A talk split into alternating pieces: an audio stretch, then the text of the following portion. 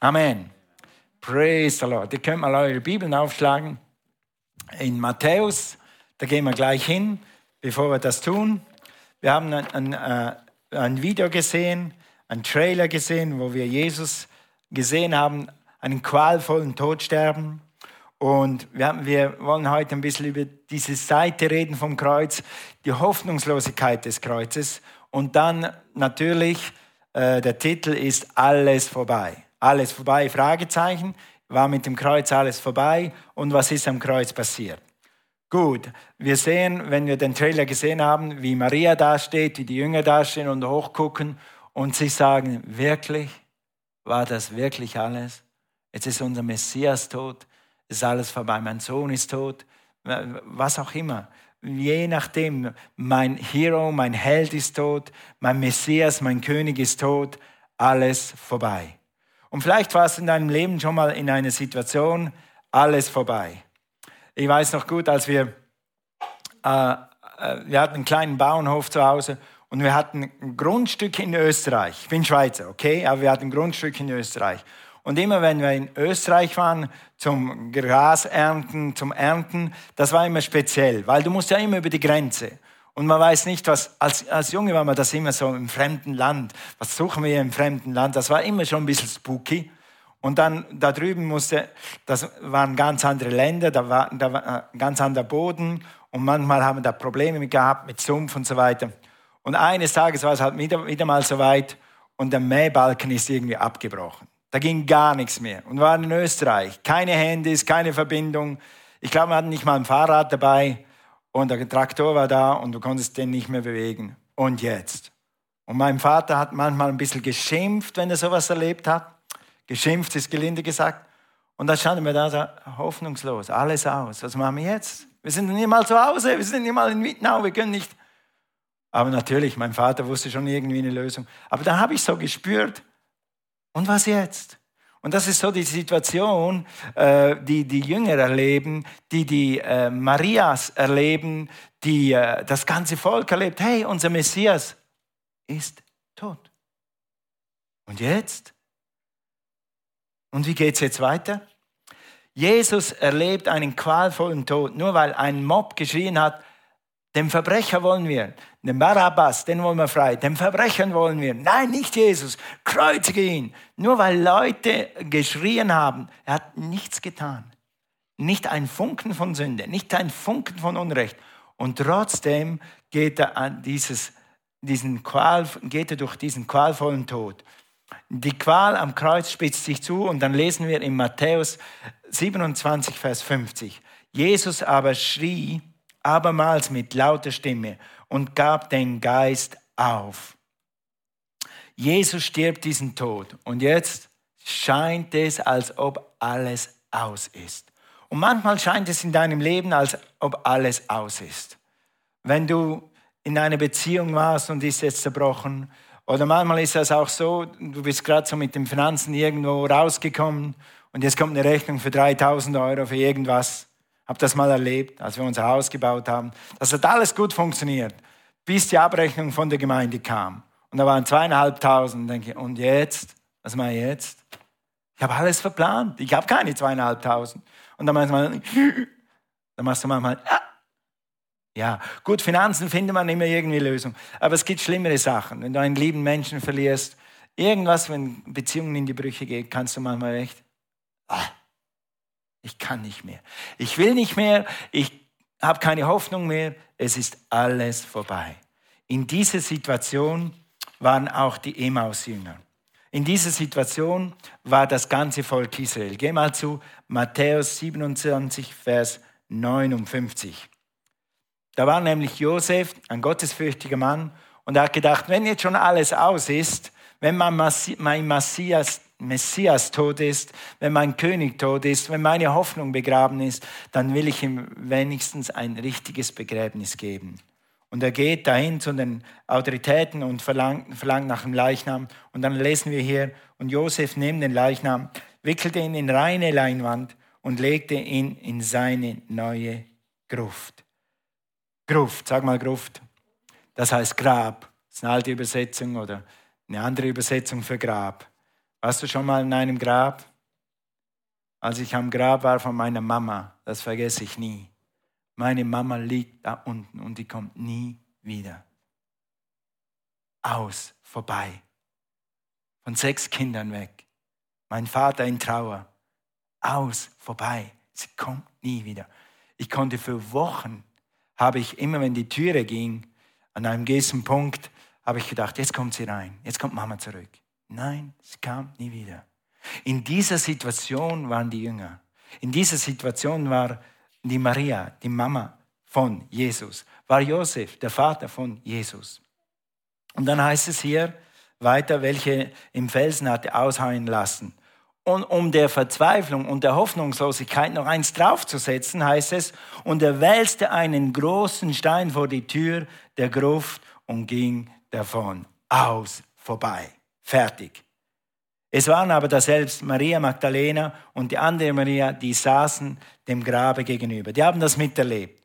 Und die haben wahrscheinlich gedacht, jetzt ist alles vorbei. Wir haben so geglaubt, wir haben so gebetet, wir haben so gekämpft, wir haben gedacht, vielleicht nimmt es noch ein gutes Ende, aber nein, es ist aus. So sieht das aus. Und so sieht es manchmal in deinem Leben aus. Es ist aus, es ist vorbei, es gibt keine Hoffnung mehr. Sowas hat noch nie jemand überstanden, das hat noch nie jemand geschafft. Dein Herz ist kaputt, deine Seele ist kaputt.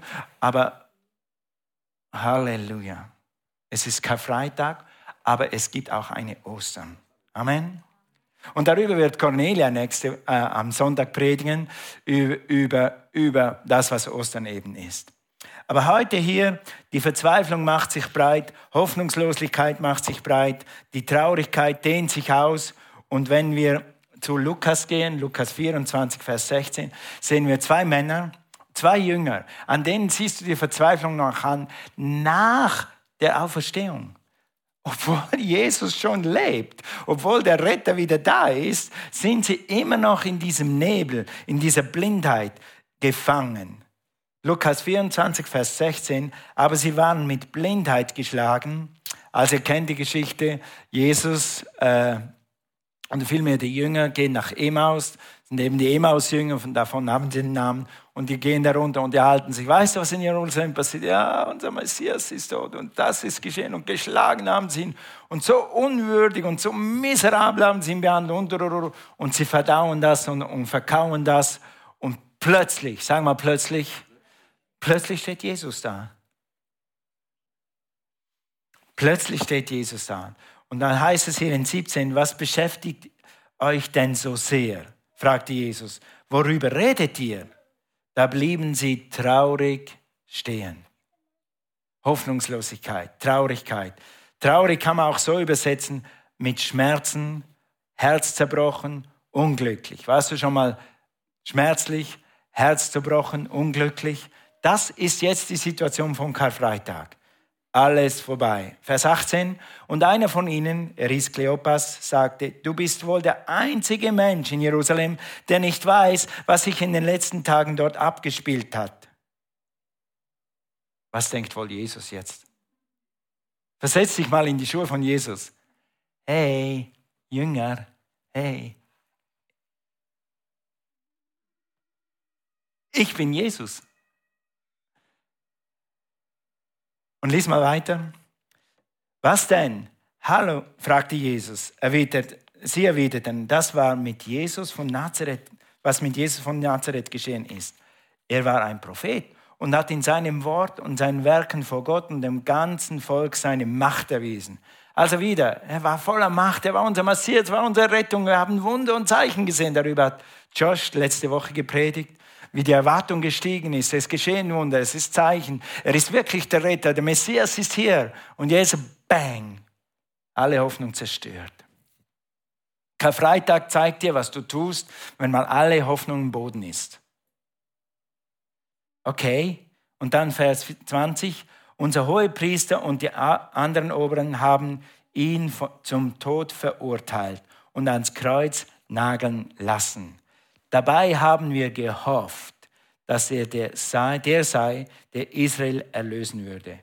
Heute ist außerdem schon der dritte Tag, seitdem dies geschehen ist. Jünger, der dritte Tag. Mach mal Bing, Bing, der dritte Tag. Was hat Jesus euch gesagt? Was hat er immer gepredigt?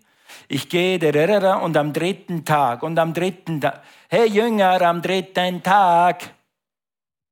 Eigentlich hätten sie wissen müssen, heute ist der dritte. Sie hätten nur auf die Uhr schauen müssen, heute ist der dritte Tag. Also Jesus, wo bist du? Ah, hier bist du. Aber sie waren so vernebelt, so beschlagen, so hoffnungslos, so traurig, dass sie nicht mehr sehen könnten. Ist dir das schon mal passiert in deinem Leben? Dass du mit Blindheit geschlagen du hast vielleicht einen Bericht gekriegt vom Arzt, du hast irgendwas durchgemacht, deine Freunde haben das durchgemacht und das ist wie ein Schlag, das ist wie mit Blindheit. Dann denkst du auf einmal, Jesus ist nicht mehr da. Du siehst ihn nicht mehr. Oder du siehst ihn noch nicht, weil der Nebel, weil die Blindheit von diesem Schmerz, weil die Enttäuschung so groß ist, dass du nicht mehr siehst, was Jesus tut. Jesus ist gleich da. Jesus war gleich da und die Jünger haben es nicht gesehen. Ich habe zwei Geschichten gelesen von, nicht wirklich gelesen, eine habe ich gehört, eine habe ich gelesen, von einer Extremschwimmerin. Die heißt, wie heißt sie schon? Diana Niat. Wer kennt die? Also wenn du schwimmst, musst du sie kennenlernen. Die ist von, und diesmal richtig, von Kuba nach Florida geschwommen. Sind ungefähr wie viele Kilometer? Wer von euch kann einen Kilometer schwimmen? Wer kriegt einen Kilometer hin? Hey, hey, gut. Wer kriegt zwei hin? Hey, Respekt. Super. Halleluja. Die ist 170 Kilometer geschwommen von Kuba nach Florida. Und das kannst du machen mit oder ohne Käfig. Warum Käfig? Damit dich die Haie nicht erwischen. Ja. Und dann habe ich eine, und, und sie hat es im dritten Versuch geschafft. Das war im September 13, im dritten Versuch. Der hat das mit, glaube ich, mit 20 probiert, mit irgendwo 40 probiert und mit 64 hat sie gesagt, und jetzt bin ich trainiert und jetzt, und dann hat sie es wirklich geschafft. Ich habe eine zweite Geschichte ge gehört von einer Schwimmerin, die hat was Ähnliches gemacht, ähnliche Distanz, aber das war irgendwo von der Insel irgendwo hin nach Kalifornien. Die sind in Kalifornien gelernt. Ich habe das YouTube-Video gesehen, kannst nachschauen. Äh, und, und die ist da hingeschwommen und ist dann angekommen. Entschuldigung, das war die erste, von der habe ich das YouTube-Video gesehen. Von der, wie heißt sie? Von der gibt es ein Video, Diana Niat. Und da siehst du, wie sie ankommt in Florida. Aber die andere ist nach Kalifornien. Und die haben sie auch äh, ins Wasser getan. Und da war ein Beiboot dabei mit etwa 30 Fachpersonal, Pflegepersonal, Ärzten und Highwehr. Und, und äh, wenn manchmal erwischt dich eine Qualle, dann muss man die irgendwie behandeln und so weiter und so fort. Und sie ist geschwommen und geschwommen und geschwommen und dann kam Nebel auf. Und dann hat sie gefroren und hat gekämpft und ist geschwommen und hat gekämpft. Und irgendwann konnte sie einfach nicht mehr. Und dann hat sie, hat sie, hat sie ein Zeichen gegeben und das war das Zeichen, ich höre auf, es hat keinen Wert, ich komme raus. Haben sie aus dem Wasser genommen und haben sie ein Deck eingepackt und Erstversorgung und dann sind sie ans Ufer gefahren. Und wie sie am Ufer waren, hat sie gemerkt, dass es 800 Meter war, wo sie aufgegeben hat nach etwa 150, 160, ich weiß nicht, wie viele Kilometer sie geschwommen hat, hat sie aufgegeben. Eine halbe Meile vor dem Ufer. Weil sie im Nebel war, weil sie nicht gesehen hat. Ich weiß nicht, warum diese Schwimmer diese Sportleistung nicht mit Navi geschieht, warum man das nicht gesehen hat, aber sie konnte es nicht sehen. Und am Ufer erst hat sie gemerkt, wow, hätte ich das gewusst, hätte ich nicht aufgegeben. Ich hätte meine Hoffnung nicht aufgegeben und mit den letzten fünf Atemzügen hätte ich diesen halben Kilometer auch noch erledigt. Weißt du was? Blindheit macht dich hoffnungslos. Blindheit macht, dass du aufgibst. Wenn du noch einmal eine Runde machst, wenn du noch eine zweite Runde machst, dann wirst du irgendwann den Durchbruch haben, weil Jesus ist neben dir. Amen. Preis dem Herrn. Also, nicht aufgeben. Guck mal deinen Nachbarn an, sag nicht aufgeben. Amen. Wenn du Jesus nur am Kreuz siehst, zurück zu, zurück zu Karfreitag, wenn du nur Jesus nur am Kreuz siehst, und ich habe lange gebraucht, mein Vater hat mich gut, wirklich gut, Respekt beigebracht vor dem Kreuz und hat mich gelehrt, was das auf sich hat. Er war natürlich katholisch erzogen und so weiter. Und eines Tages hat mir gesagt, das Kreuz, das Kreuz hier, da war Jesus dran. Das ist ein falsches Kreuz. Sag, was ist ein Kreuz? Das ist ein Kreuz. Ja, weil da ist Jesus dran. Ja, was ist da falsch? Das habe ich mein Leben lang so gesehen. Weil Jesus hängt nicht mehr am Kreuz. Halleluja. Jesus ist nicht mehr am Kreuz. Weil wenn Jesus immer noch am Kreuz wäre, dann würde diese Hoffnungslosigkeit bis heute andauern. Dann hätten wir keine Hoffnung. Wenn die Auferstehung nicht wäre, dann, wäre keine Auf dann hätten wir keine Hoffnung. Aber das Kreuz ist leer. Amen. Also wenn du nur aufs Kreuz nur auf den Tod schaust, dann bleibt keine Hoffnung. Aber das Kreuz ist leer. Das Kreuz ist leer. Manchmal können wir in unserem Leben nicht erkennen, was Jesus für uns getan hat. Du kannst manchmal nicht spüren, und das ist die Sache eben am Glauben. Du kannst nicht spüren, dass Jesus in dir wohnt durch den Heiligen Geist. Du kannst nicht sehen, was er gerade am Organisieren ist für dich. Du kannst nicht erfahren, was er vorbereitet für dich, weil du das nicht siehst. Und manchmal kannst du im Nebel des Lebens vergessen, dass Jesus neben dir ist. Noch besser Neues Testament, nicht nur nach, die Jünger hatten Jesus nur neben sich, die Emmaus-Jünger. Aber du hast durch Jesus Christus den Heiligen Geist, Gott selbst in dir. Christus in dir, die Hoffnung der Herrlichkeit. Amen. Halleluja. Also, und Jesaja lüftet, Jesaja lüftet eigentlich das Geheimnis des Kreuzes.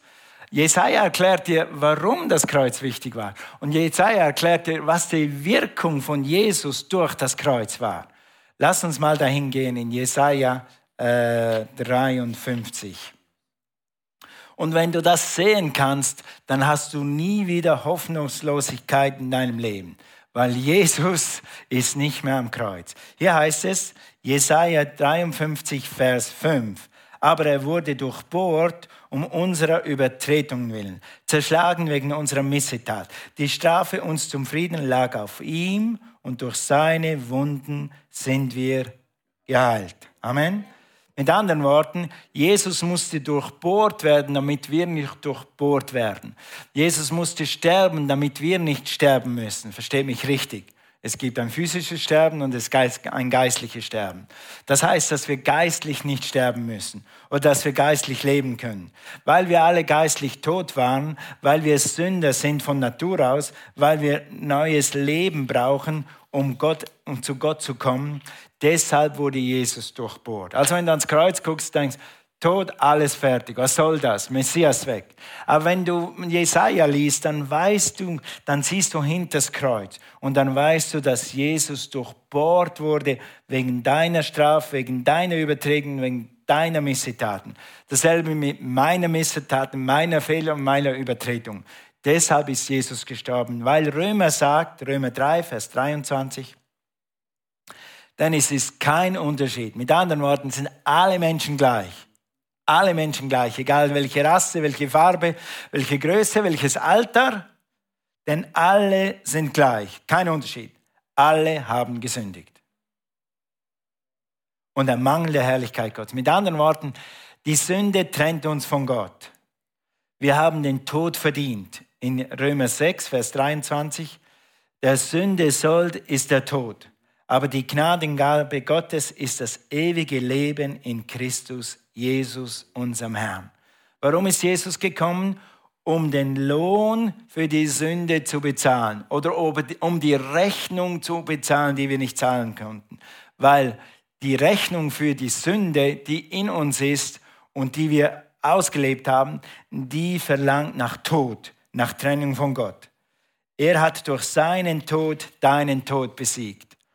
Er hat durch seinen Tod deinen Tod besiegt. Er hat durch seinen Tod dir Leben gegeben und Leben im Überfluss. Halleluja. Also er ist für dich stellvertretend gestorben. Das steht in 2. Korinther 5, Vers 21. 2. Korinther 5, Vers 21 heißt es, er, Gott hat den, Jesus, der ohne Sünde war, für uns Sag mal für mich. Danke. Für mich zur Sünde gemacht, damit wir durch ihn zu der Gerechtigkeit kommen, mit der wir vor Gott bestehen können. Zu der Gerechtigkeit kommen, durch, der wir, die, durch die wir vor Gott bestehen können. Ohne diese Gerechtigkeit kann niemand vor Gott bestehen. Kommt niemand in den Himmel, kommt niemand zu Gott. Amen. Also das Kreuz ist sozusagen die Brücke vom Tod zum Leben von der Sünde zur Gerechtigkeit, von Krankheit zur Heilung, von geistlicher Armut zum geistlichen Reichtum, von normaler Armut zu normalem Reichtum. Jesus ist die Brücke. Karfreitag ist die Brücke. Karfreitag, das Kreuz, ist die Durchgangsstation oder die Auffangstation oder das Netz für alle Sünder. In diesem Netz wirst du gerettet weil du und ich, wir waren ursprünglich Sünder. Also er ist für deine Sünden gestorben, für deine Krankheiten gestorben und für deine Armut gestorben. Oder besser gesagt, damit du nicht mehr betteln musst, damit du gesund leben kannst, damit du nicht mehr hungern musst, damit du die Gerechtigkeit haben kannst, damit du Leben haben kannst und Leben im Überfluss. Sag mal Leben und Leben im Überfluss damit du jeden Morgen aufstehen kannst. Das ist Leben im Überfluss. Jeden Morgen, wenn du die Augen aufmachst, weißt du, Gott ist da. Und jeden Abend, wenn du deine Augen zumachst, dann weißt du, Gott ist immer noch da. Und jeden Tag, wenn du deinen Fuß aus dem Bett tust, weißt du, Gott ist da. Und jeden Tag weißt du, dass du nie alleine bist. Du bist nie alleine. Mit Gott bist du nie alleine. Egal wer dich verlassen hat, egal wer dir den Rücken zugedreht hat, egal welche Beziehung, welche Freundschaft in die Brüche ging, die hart sind, die wirklich manchmal dich wirklich unter den Teppich wischen können. Aber du weißt, du bist nie alleine. Damit wir kühn sagen können, der Herr ist bei mir, der Herr ist mein Helfer. Dafür hast du Dafür ist Jesus gestorben, damit du jeden Tag die Leitung und die Führung des Heiligen Geistes in dir haben kannst. Du hast einen Heiligen Geist-Kompass in dir. Halleluja. Wenn die Schwimmerin hätte beten können, dann hätte sie wissen müssen, dass es nur noch eine halbe Meile ist. Sie hätte gespürt, dass es nicht mehr weit ist. Ob man nach 160 Kilometer Schwimmen immer noch so gut auf die Stimme Gottes hören kann, Okay, wir haben auch einen Körper. Aber trotzdem, du hast einen Kompass in dir, der dir jeden Tag sagt, Gott ist da. Gott ist nicht ferne von uns. Denn in ihm leben und weben und sind wir jeden Tag unseres Lebens. Dafür ist Jesus gestorben. Lass uns mal aufstehen.